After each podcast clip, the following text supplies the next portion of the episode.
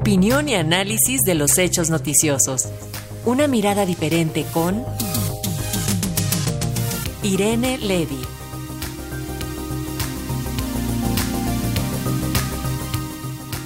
La falta de publicación del engrose, es decir, del escrito final de la resolución de la Suprema Corte de Justicia de la Nación sobre los cambios a la Ley Federal de Telecomunicaciones y Radiodifusión, impide aplicar las modificaciones legales sobre los derechos de las audiencias y sobre esto nos comenta la maestra Irene Levy. Muy buenos días, adelante, te escuchamos.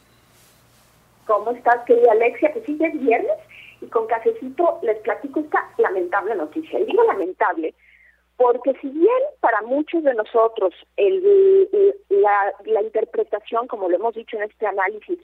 eh, la interpretación de la sentencia de la Corte respecto a los derechos de las audiencias significa la invalidez total del decreto que reformó la ley, es decir, este decreto de 2017 que lo que hizo en su momento fue eh, de alguna manera eh, eliminar y modificar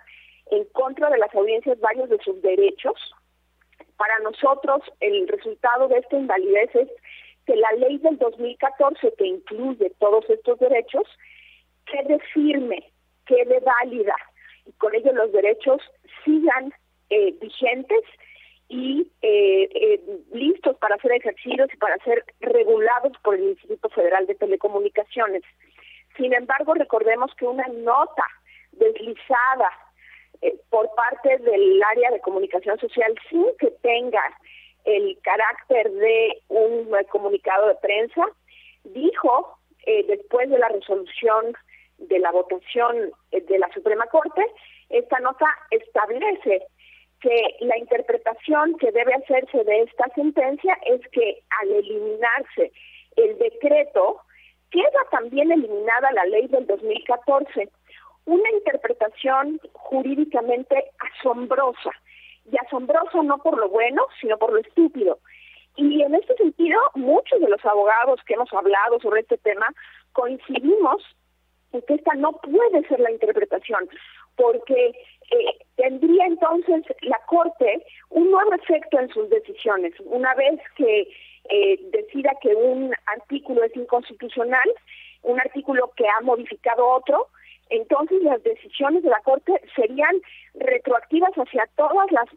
los artículos o, el ámbito jurídico de esta materia y todas aquellas eh, leyes que estuvieron antes de estos artículos. Y esto nos parece realmente una total aberración. Sin embargo, después de que muchas organizaciones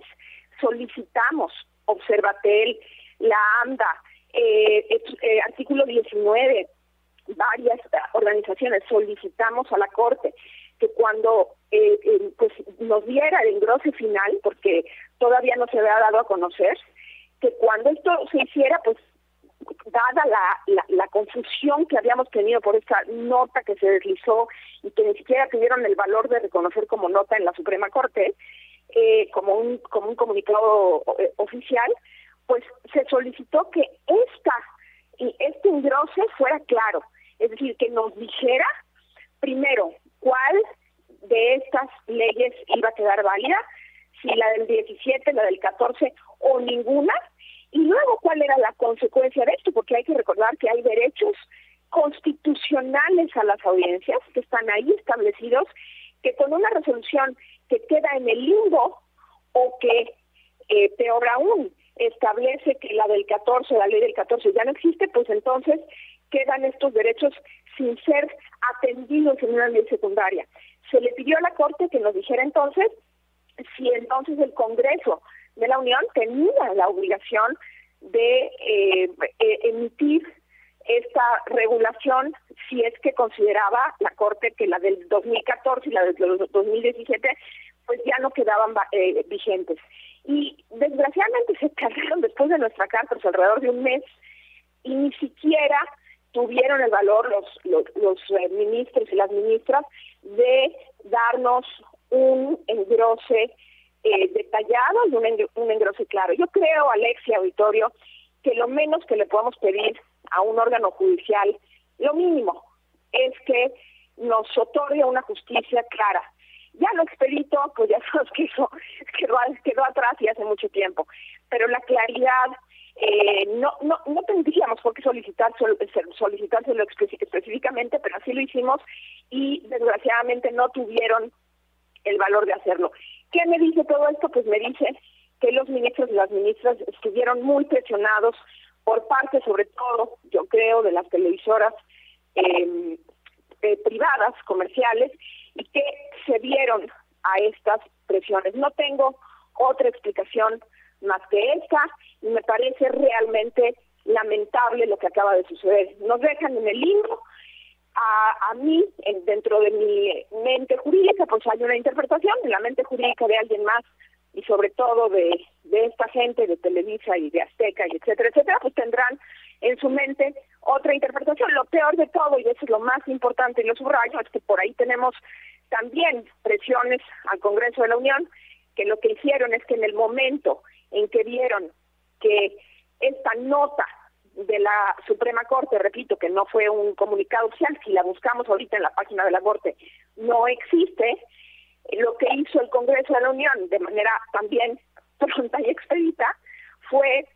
eliminar de la versión oficial de la ley los derechos establecidos en la versión del 2014 del diario oficial. Hoy se puede leer que estos derechos están eliminados, están tachados, porque dice fueron eliminados como consecuencia de esta eh, acción de inconstitucional, eh, constitucionalidad establecida en el 2017 como consecuencia del decreto que los modificaba. Es así como nos quedamos en el limbo, una batalla, Alexia, eh, amigos del auditorio, que nos ha llevado, eh, ¿qué digo?, años, décadas de lucha, más bien exagerado, no exagerado, ya se tenían algunos derechos en la Constitución, en la ley, y yo, pues, lo que nos queda es, pues, ahora luchar por la interpretación de que, pues, aun cuando se, se invalidó todo esto, pues queda vigente el texto de 2014. Habremos de, de, seguir dando la batalla en la Corte hasta que nos encontremos alguna ministra o algún ministro eh, con eh, la valentía de enfrentar estos poderes que son realmente, realmente fuertes y que realmente en esta ocasión, como en otros, han presionado sin precedentes a nuestros ministros, a nuestras ministras y a nuestros legisladores que rápidamente le hicieron el favor de borrar de la de la diario oficial y de la ley los artículos que tanto incomodaban a estos medios de comunicación. Este es mi comentario por hoy, querida Alexia, les deseo muy bonito fin de semana. Muchísimas gracias, maestra Irene Levy. Y bueno, pues seguiremos eh, eh, atentas, atentos a lo que siga con este importante tema de los derechos de las audiencias y pues que tengas buen fin de semana. Igualmente para ti, abrazos.